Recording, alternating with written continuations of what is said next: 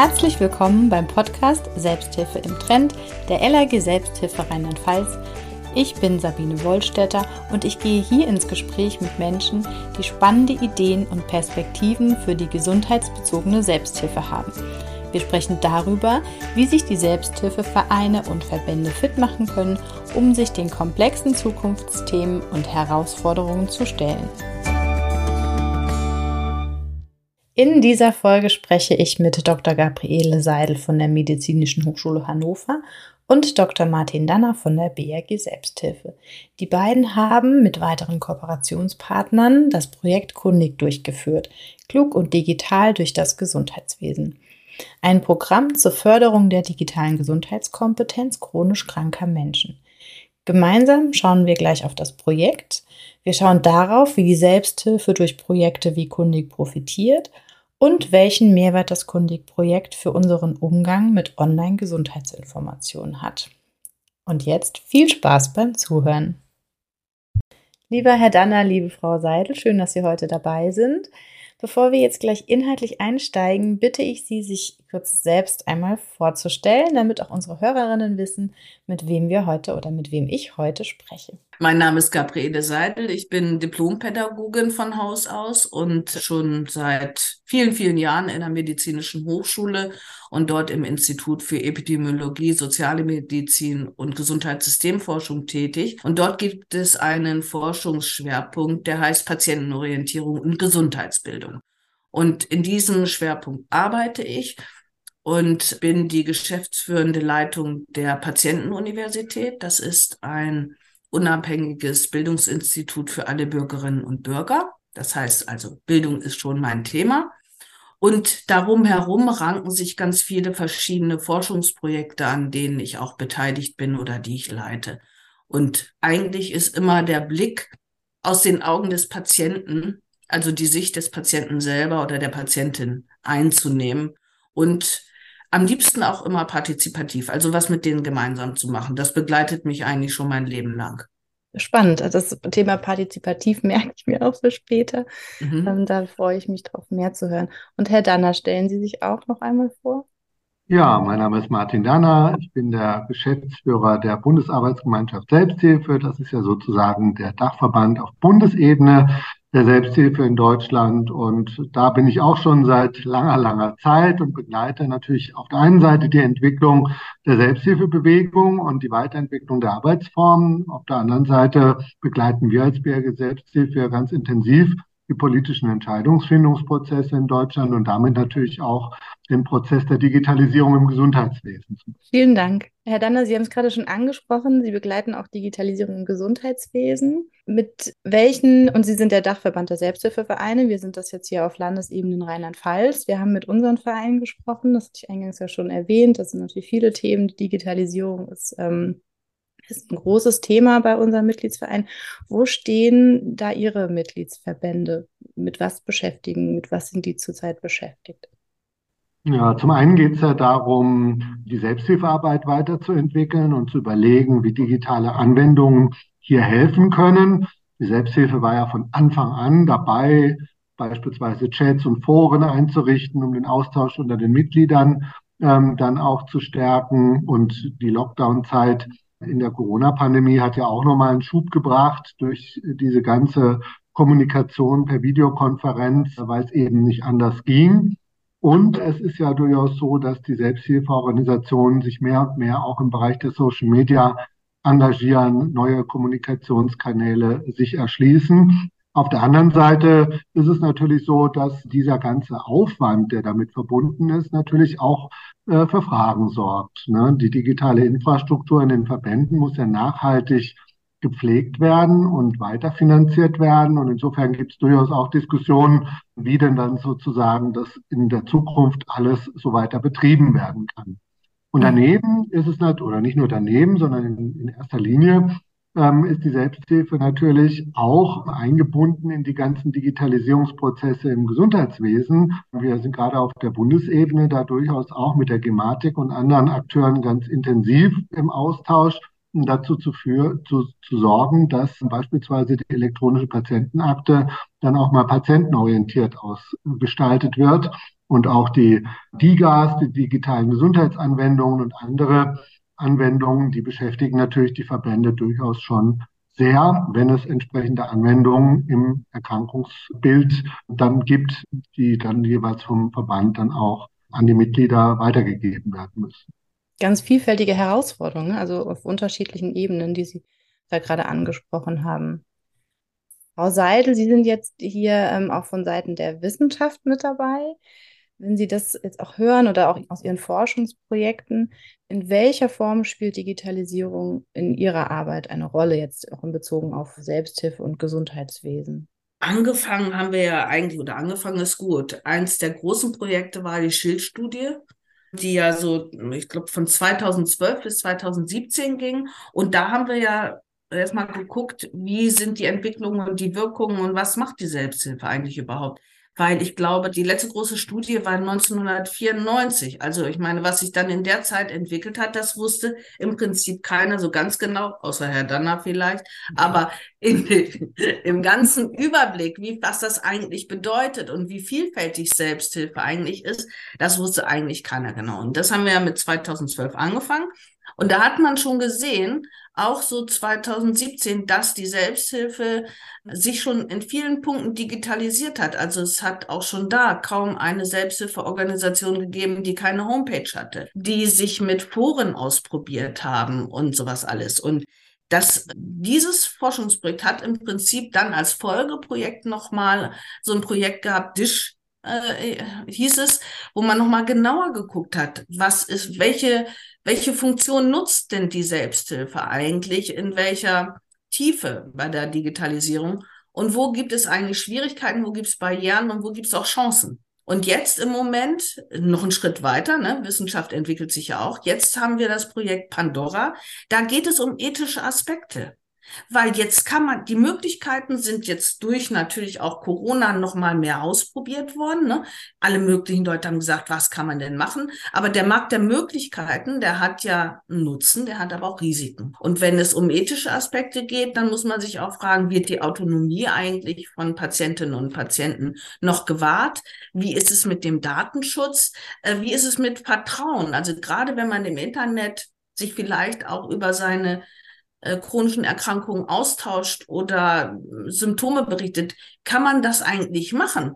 Oder ist das nachher im World Wide Web? Und diese Fragen, die, die brennen eigentlich jetzt. Und das alles kann man eigentlich nur gemeinsam mit Selbsthilfeakteuren besprechen. Deshalb, wir sind schon an einem Punkt, wo man das als Wissenschaftler im Elfenbeinturm da sitzen wir zwar nicht drin, sind ja auch Menschen, mhm. aber trotzdem, man kann es nicht ohne die Menschen machen, die es selber betrifft. Bei Kundig, da geht es darum, klug und digital durch die Gesundheitswelt zu gehen, mhm. weil ja nicht nur die Selbsthilfe sich digitalisiert hat, mhm. sondern das Gesundheitswesen an sich auch. Und natürlich, wenn man heutzutage äh, Gesundheitsinformationen suchen will, wo geht man hin? Man geht ja nicht in die Bücherei. Man holt sich auch kein medizinisches Fachbuch. Das erste, was man macht, man googelt sich durch. Und das ist ein Punkt. Sie, man begegnet sich jetzt aus der Selbsthilfe heraus auch natürlich mit anderen Elementen des Lebens, wie alle Menschen das machen. Und ähm, was wir gemacht haben, ist, wir haben ein Konzept entwickelt bei Kundig, wo man sagt, klug und digital durch die Gesundheitswelt. Wie mache ich das denn jetzt eigentlich? Und dann kommen so Sachen wie Nutzen und Risiken. Was nutze ich davon? Was ist denn, wenn ich Twitter benutze oder wenn ich Signal benutze? Oder was mache ich denn? Kann ich eine WhatsApp-Gruppe öffnen? Für eine Selbsthilfegruppe oder wo sind da die Risiken? Die Chancen kenne ich, geht alles ganz schnell. Aber vielleicht gibt's ja auch etwas, worauf man achten sollte. Oder wenn ich im Internet nach Medikamenten google, was mache ich denn mit den Cookies? Also Sie haben ja ganz vielfältige Herausforderungen, wenn es um den Datenschutz geht. Und ich meine, dann gab es auch, die EPA gibt es ja schon lange, 2006, aber kein Mensch hat sich darum gekümmert, weil die sich ja bei der Gematik am meisten darum gestritten haben. Aber jetzt wird es ja immer konkreter. Und das heißt, wir müssen uns natürlich mit der elektronischen Patientenakte auseinandersetzen. Will man die haben? Will man die nicht haben? Wenn man sie nicht haben will, was geht man dann ein und was bräuchte man sonst? Und wie ist sie überhaupt aufgebaut? Wo ist Anfang und Ende? Und was ist eigentlich Telematikinfrastruktur? Es gibt ja ganz viele Sachen, die so im Nebel hängen. Oder wo man auch gute Informationen findet. Und was bedeutet eigentlich gut? Mhm. Also was, welche Kriterien soll ich denn da anlegen? Wenn ich Sie jetzt fragen würde, wie entscheiden Sie denn, ob Sie eine Information als gut oder nicht so gut? Wie ist sie denn? Ach, ist eine schöne Internetseite, die ist ganz grün, das mag ich sowieso. Oder, ach, der hat so nett geschrieben, das kann ja nicht anders sein als stimmen. Das ist ja so nicht. Ne? Mhm. Und äh, diese Kriterien den Menschen an die Hand zu geben und zu sagen, so, ihr seid jetzt entscheidungsfähig, wenn ihr da und da und da darauf achtet, könnt ihr das selbst entscheiden, wem ihr mehr oder weniger glaubt. Beratungsangebote, Unterstützungsangebote der Selbsthilfe. Das ist ja nicht so. Ich meine, ich weiß nicht, Herr Dannert, neun oder zehn Prozent der chronisch Kranken sind eine Selbsthilfe. Glaube ich. 90 Prozent nicht. Ja, wie sollen die denn rausfinden, wo sie sich gut informieren können? Also, die wissen es nicht automatisch. Jemand, der in der Selbsthilfe ist, der denkt, ist doch alles ganz klar, super Informationen, ich kriege eine tolle Weiterbildung, ich kriege Unterstützung. Aber jemand, der da nicht drin ist, der weiß es nicht. Vielleicht kann ich da direkt anknüpfen. Also sagen wir mal so, das ehrt natürlich jetzt die Selbsthilfe, ähm, dass Sie, Frau Seidel, gesagt haben, naja, die in der Selbsthilfe wissen Bescheid. Ähm, leider ist es so, dass ja, oder es ist gar nicht so leider, sondern es ist so, dass natürlich auch viele in der Selbsthilfe gar nicht in allen Einzelheiten alles so nachverfolgen können, was sich gerade im Bereich der Digitalisierung im Gesundheitswesen tut. Ne? Also vielleicht wirft man mit so Begriffen wie EPA und DICA um sich, aber es ist ja so, dass auch viele Selbsthilfeaktive gar nicht in ihren Gruppen beispielsweise erklären könnten, was es damit auf sich hat, was Vor- und Nachteile sind, wie man sich orientieren kann. Und aus diesem Grund ist es aus unserer Sicht schon auch erforderlich, dass die sogenannte digitale Gesundheitskompetenz auch in der Selbsthilfe gestärkt wird. Natürlich allgemein in der Bevölkerung, aber wir jetzt bei der BRG Selbsthilfe machen uns natürlich die Gedanken darüber, wie jetzt in der Selbsthilfe dann auch das Wissen sozusagen aufgebaut werden kann, um gerüstet zu sein für die Digitalisierungsprojekte, die es im Gesundheitswesen gibt. Und es ist ja so, dass gerade die chronisch kranken und behinderten Menschen besonders intensiv mit dem Gesundheitswesen in Kontakt stehen. Man sagt ja da auch immer, es ist eine vulnerable Gruppe, was Gesundheitskompetenz angeht. Und deswegen ist es aus unserer Sicht schon wichtig, dass es so etwas äh, wie kundig gibt, um halt einfach auch hier informieren und aufklären zu können. Sie haben natürlich vollkommen recht. Was ich sagen wollte, ist, dass diese Selbsthilfe, so die verbandliche Selbsthilfe ja so ein Fund ist, so ein Informationsfund ist, dass sie natürlich, wenn die jetzt auch noch digital versiert werden, dass es natürlich auch nach außen strahlt und dass sie dadurch möglicherweise ja auch neue Mitglieder bekommen. Mhm. Jedenfalls haben wir dieses Grobkonzept entwickelt, weil wir sind ja auch schon alte Hasen und sind schon lange im Geschäft. Und Literatur gibt's natürlich auch. Aber dann haben wir gedacht, wir wissen ja nicht, in welcher Tiefe ist es eigentlich notwendig, weiter zu vermitteln? Ähm, wie sind die Bedürfnisse der Informationsbreite? Was wollen die Menschen noch wissen? Und dann haben wir ja dieses, das Projekt mit der NARCOS und mit der BRG selbst und auch mit der SECO Bayern zusammen gemacht. Und es war auch noch die Barmer mit dabei die das ja über das Selbsthilfegeld dann auch noch gefördert hat. Und dann haben wir zusammen uns gestritten und wir waren ja alles Pioniere. Wir haben uns auch vertragen, denn wir haben ja auch was zusammengestellt. Also unser Ziel haben wir erreicht. Aber das ist natürlich nicht einfach rauszufinden, wenn da was weggestrichen werden sollte. Und wir haben gedacht, als Wissenschaftler, das ist ganz wichtig, das muss man einfach, das ist Basis. Und das sich gegenseitig dann mitzuteilen, genauso wie in der Selbsthilfe ja ganz viele aktive Menschen sitzen, äh, die sehr viel Wiss mehr Wissen haben als ich über die Gematik und was da gerade in Gesetzestexten stattfindet. Und so haben wir uns gegenseitig befruchtet, bis es dann nachher ein Manual gegeben hat und man, dass es jetzt ein sechsteiliger Kurs ist, der pro Kursteil zweieinhalb Stunden dauert, natürlich mit zwei Pausen drin. Äh, und wo wir gesagt haben, gut, das ist die Reihenfolge der Themen, so würden wir das gerne haben. Und es ist modulhaft aufgebaut. Man könnte es perspektivisch auch einzeln irgendwann anbieten. Aber jetzt haben wir erstmal einen sechsteiligen Kurs gemacht.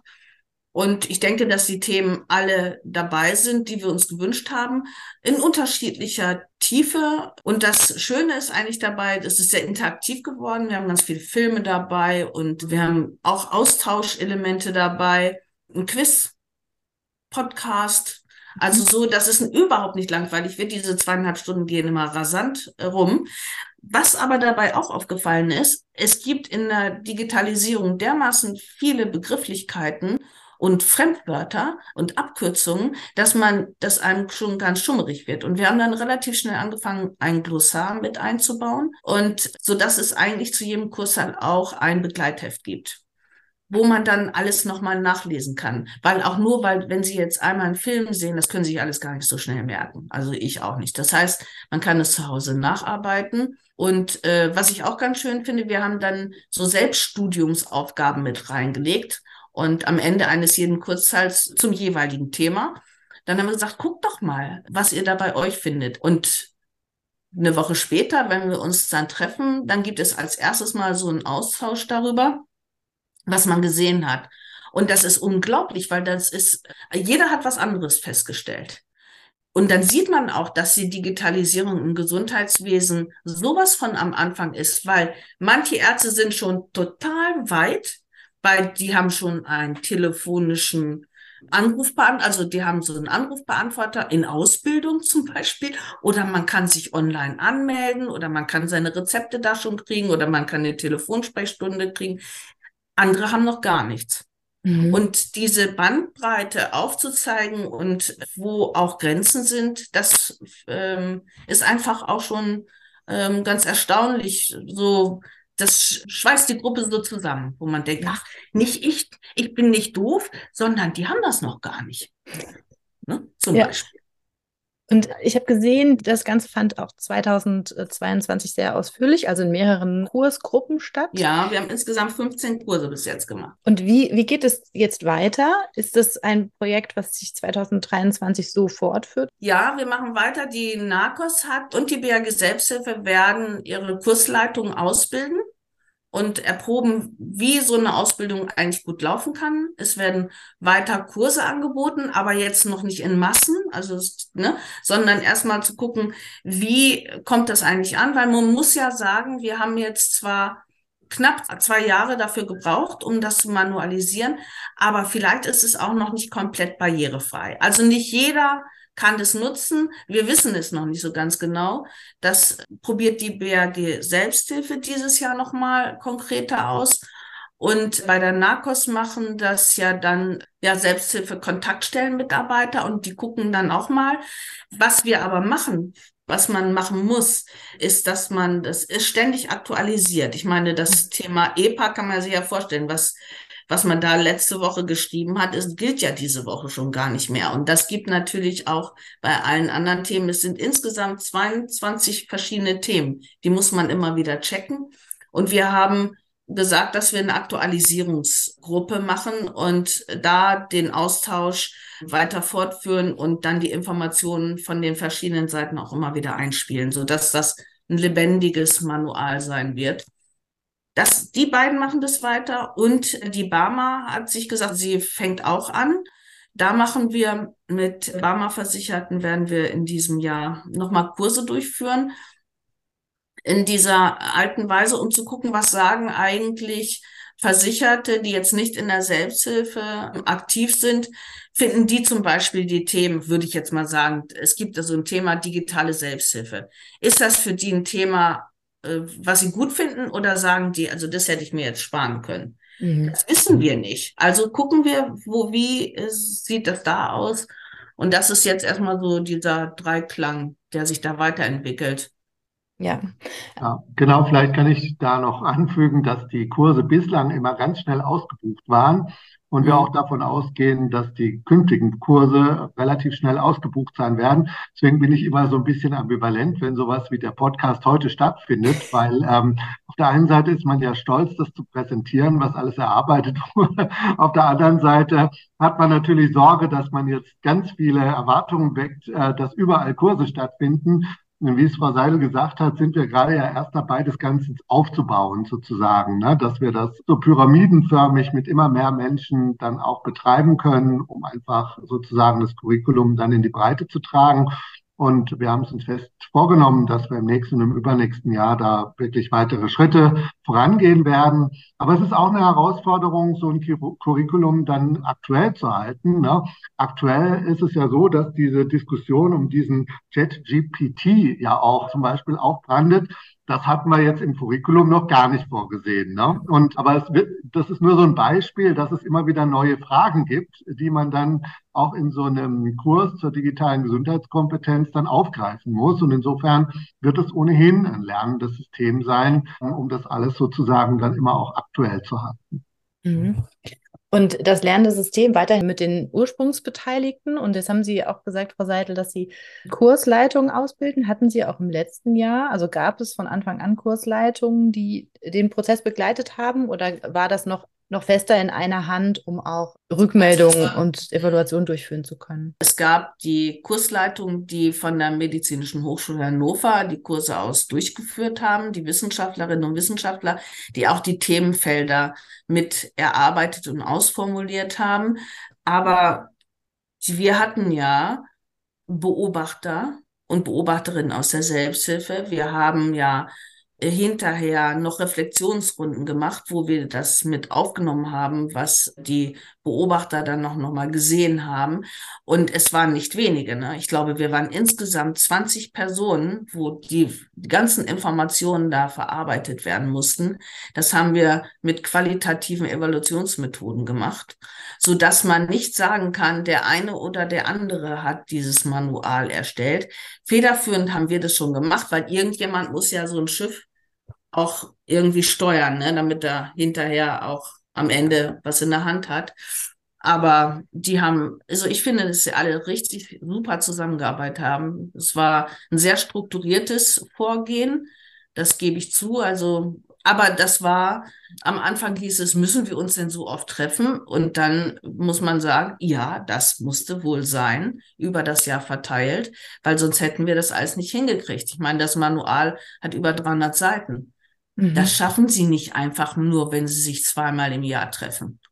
Dann ist der eine mit dem anderen nicht einverstanden. Und Sie dürfen nicht vergessen, diese Manuale sind dann an die Selbsthilfeaktiven weitergeleitet worden und die konnten ihre Kommentare reinschreiben oder auch Änderungswünsche formulieren.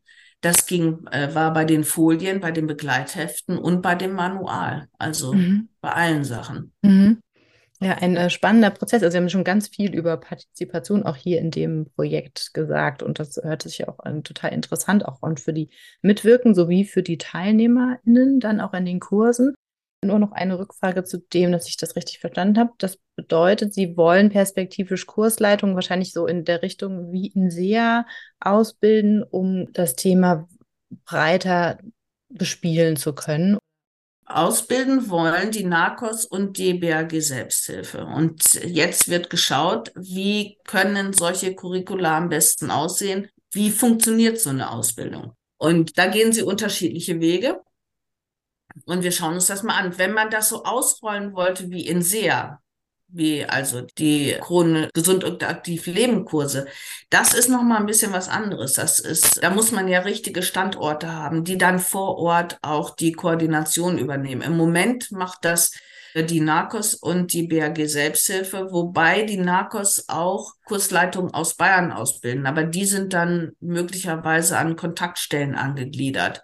Wie das nachher aussieht, weiß man nicht. Man weiß ja auch nicht, wie lange dieses Konzept eigentlich notwendig ist und wo es sich hin weiterentwickelt, wie schnell Menschen diese digitale Gesundheitskompetenz auch nutzen.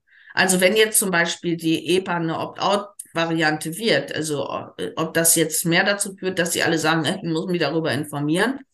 Und ach ja, das ist ein Kurs da, ich wollte schon immer mal wissen, wo ich gute Informationen finde, dann, dann klingelt bei der BAG selbst auch das Telefon. Dann äh, bin ich schon sehr gespannt. Ich bin auch dankbar, dass Sie ihn sehr angesprochen haben, weil es eine übergreifende Frage halt gibt, äh, die sich auch dann natürlich bei Kundig stellen wird. Und das ist die Frage der Nachhaltigkeit. Ne? Man mhm. kann natürlich sagen, vielleicht gibt es in drei Jahren keinen Bedarf mehr, digitale Gesundheitskompetenz zu stärken und damit kann man das schön sozusagen zu den Akten legen. Ich würde mal prognostizieren, dass die Digitalisierung im Gesundheitswesen auch noch über die nächsten drei Jahre hinaus immer wieder Innovationen bringen wird und immer wieder Weiterentwicklungsbedarfe, auch hinsichtlich der Stärkung der digitalen Gesundheitskompetenz.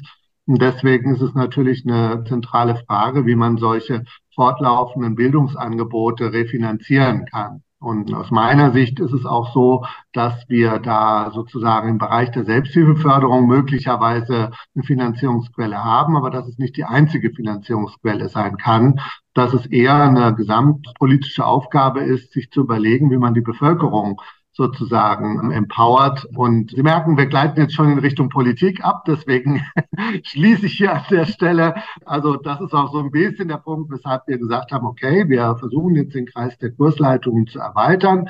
Aber wir sind dann aber auch sozusagen gefragt äh, zu überlegen, wie man das nachhaltig, breitflächig dann auch aufstellen kann, ohne dass großen Umfang Gelder aus der Selbsthilfeförderung da reinfließen müssen. Mhm. Es gab Teilnehmer und wahrscheinlich auch Mitgliedsverbände. Welche Rückmeldung haben Sie denn, Herr Danner, jetzt von Ihren vielleicht Mitgliedsverbänden bekommen, die jetzt bei Kundig teilgenommen haben? Was sagt man über Kundig und dann im nächsten Schritt auch, wie profitiert die Selbsthilfe auch durch Projekte wie Kundig?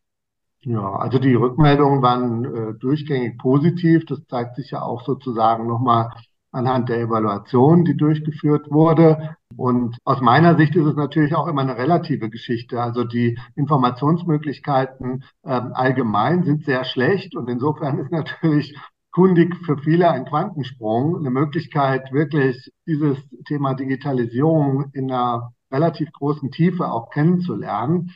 Und ich bin natürlich jetzt ähm, dann auch gespannt drauf, ob es denjenigen, die an den Kundigkursen teilgenommen haben, gelingt, in ihren Gruppen, in ihren Verbänden das Wissen weiterzutragen. Weil es ist ja eins, dass wir mit Kundigkursen Menschen erreichen. Es ist aber sozusagen nochmal ein weiteres Ziel, dass wir allgemeinen Level in der Selbsthilfe erreichen, wo solche Dinge wie DIGAS und EPA und so sozusagen auch allgemein diskutiert und verstanden werden können.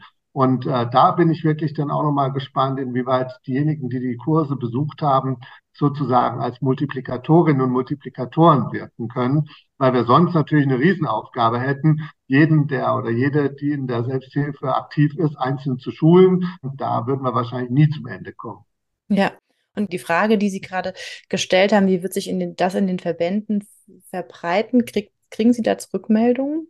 Bislang ist, würde ich sagen, die Fallzahl noch zu gering. Mhm. Also letztendlich bin ich jetzt wirklich auf die nächsten Durchgänge gespannt, wo wir sozusagen auch ähm, hinsichtlich der Teilnehmenden das äh, besser beobachten können, wie es in den jeweiligen Verbänden weitergeht. Und äh, die Diskussion werden wir auf jeden Fall führen. Bislang hatten wir halt immer das Problem, dass wir kundig in den Verbänden vorgestellt haben, aber sagen mussten, tut uns leid, die Kurse sind schon ausgebucht. Und da kommt dann natürlich kein so ein richtig guter Diskurs zustande. Das wird sicherlich in Zukunft dann auch besser werden. Ja. Wenn man kundig vorstellt, kommen schon auch die Verbände und sagen, das ist eine total tolle Sache. Manche haben ja zum Beispiel auch Lotsen bei sich und diese Lotsen darin auszubilden, finden die zum Beispiel richtig gut. Also ich denke, das ist jetzt nicht etwas äh, für den Papierkorb. Da werden sich schon, da werden sich schon Kursleiter für finden. Aber die Frage ist tatsächlich, wie viel dann die Menschen in den Selbsthilfegruppen davon mitnehmen können. Also, weil es ist schon ja auch manchmal ein bisschen komplizierter. Ne? Mhm. Ne? Aber ähm, vielleicht kommen die auch auf die Idee zu sagen, so wir als Gruppe, wir gucken jetzt mal, ob wir uns unsere elektronische Patientenakte mal runterladen oder was auch immer. Oder wir gucken mal, wie das mit dem digitalen Medikamentenmanagement aussieht. Also, dass man daraus so eine Gruppenaktivität macht. Das kann ja sein, dass es sich daraus dann ergibt. Ja, und vorhin ist auch der Begriff der Barrierefreiheit kurz gestreift worden. Da denke ja. ich daran, sind die Materialien jetzt äh, für Menschen mit Sehbehinderung äh, beispielsweise auch äh, nutzbar. Aber wir müssen ja auch an andere Personengruppen denken, Menschen mit kognitiven Einschränkungen beispielsweise. Und da würde ich sagen, ist, sind die Inhalte noch zu komplex, die da vermittelt werden. Und das sind ja weitere Entwicklungsschritte, wie man sozusagen die recht komplexen Inhalte gängiger macht, ähm, verständlicher macht. Und ich sehe da durchaus halt auch ein Potenzial, diese Multiplikatorenwirkung dann auch noch besser zur Geltung zu bringen, wenn es sozusagen immer auch nochmal ähm, eine Version gibt, die nicht in schwerer Sprache sozusagen ähm, dann vorhanden ist. Aber das ist Zukunftsmusik. Ähm, es war jetzt schon, ist ja schon durchgeklungen, recht äh, anstrengend und aufwendig, ähm, die Materialien bis zum jetzigen Stand zu bringen. Dann auch noch verschiedene Versionen sozusagen zu erarbeiten, ist sicherlich dann auch nochmal eine gesonderte Aufgabe. Ja, das. Nichtsdestotrotz ist das Material jetzt nicht schwer verständlich, sondern jeder, der die Chance, einen Platz zu ergattern, der wird sich darüber freuen. Ganz genau. Ich habe den Begriff schwere Sprache nur in Abgrenzung zur leichten und einfachen Sprache gebraucht. Das ist leicht verständlich, da haben wir schon gemeinsam drauf geachtet.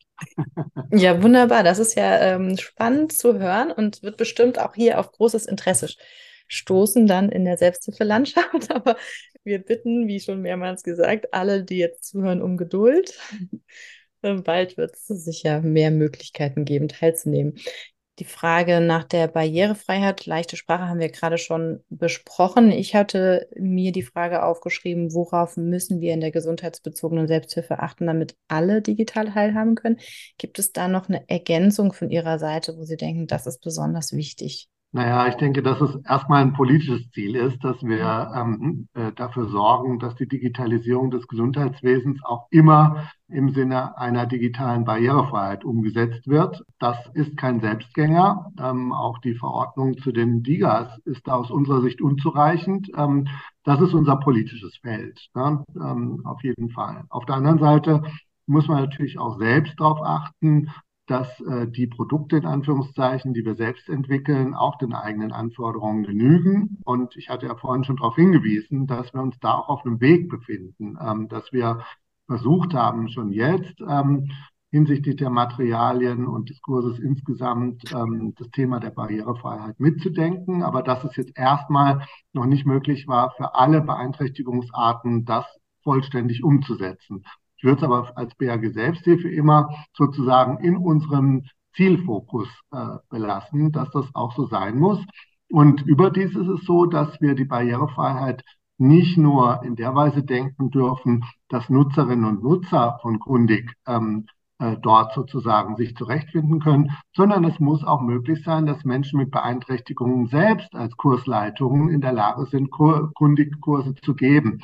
Und das ist ein Aspekt, den wir uns ähm, annehmen wollen jetzt im nächsten Projektabschnitt. Wir wollen explizit auch zumindest eine Kursleitung haben mit einer Beeinträchtigung, um zu sehen, ob kundig auch von Menschen mit Beeinträchtigung gut, also in dem Sinne, dass diese Kursleitung damit gut klarkommt, dann auch äh, umgesetzt werden kann. Toll, spannend. Also da bin ich ganz gespannt, wie sich das, wie Sie das Ziel erreichen, wie Sie das umsetzen. Und ähm, ich finde, das war schon inhaltlich fast eine super Überleitung zu meiner letzten Frage, die ich Ihnen beiden hier stellen möchte. Wir haben jetzt ja viel über den Ausblick für Kundig gesprochen. Wo geht's hin? Und meine Frage, mit der ich jede Folge abschließe, ist, wo geht's mit der Selbsthilfe hin? Und Frau Seidel, wie ist Ihre Vision für die gesundheitsbezogene Selbsthilfe der Zukunft? Also ich denke, dass sie einen festen Platz in der Gesundheitsversorgung hat. Den wird sie auch nicht mehr loswerden. Ich hoffe, dass sie jünger wird. Ähm, sie wird die Digitalisierung mitnehmen, wie in allen gesellschaftlichen Bereichen. Es wird irgendwann normal sein. Und man wird, ich hoffe, dass ihre Stimme immer so laut ist, dass sie immer schreien, wenn Produkte entwickelt werden, die nicht für sagen wir mal, Menschen mit Behinderung oder mit Einschränkungen oder mit Beeinträchtigungen nutzbar sind. Aber sie wird auf gar keinen Fall verschwinden. Dankeschön. Herr Danner, wie ist Ihre Vision für die gesundheitsbezogene Selbsthilfe? Ja, meine Vision ist zum einen, dass die Selbsthilfe natürlich mehr denn je auch in Zukunft gebraucht werden wird, um diese ganzen Veränderungen den Wissenszuwachs, die Digitalisierung auch für Menschen mit chronischen Erkrankungen und Behinderungen handhabbar zu machen. Wir brauchen sozusagen die Selbsthilfe als Informations- und Beratungseinrichtung, gerade auch in einer immer komplexer werdenden Welt. Auf der anderen Seite halte ich es aber für enorm wichtig, dass wir uns nicht nur immer darauf fokussieren, irgendwie Wissen zu bearbeiten in der Selbsthilfe, sondern dass es um den emotionalen Zusammenhalt in den Selbsthilfegruppen, in den Selbsthilfeverbänden geht, dass es um die gegenseitige Stärkung geht. Und meine Vision ist, dass wir dieses Element auch weiterhin nach vorne bringen, weil das ganz wichtig ist, damit wir nicht immer technisierter über gesundheitliche Versorgung und Teilhabe in der Gesellschaft sprechen. Vielen Dank Ihnen beiden für das Gespräch heute. Vielen Dank für Ihre abschließenden Worte. Schön, dass Sie dabei waren. Das war unsere erste Folge in unserer Mini-Staffel zum Thema Digitalisierung. Wir haben heute darauf geschaut, welche Unterstützungsmöglichkeiten es für die Selbsthilfe gibt um klug und kundig mit Gesundheitsinformationen im Netz umzugehen. In unserem Gespräch wurde die ein oder andere Abkürzung genannt. Die Informationen dazu verlinke ich euch in den Informationen unter dieser Folge. Schön, dass ihr wieder zugehört habt. Bis bald zur zweiten Folge.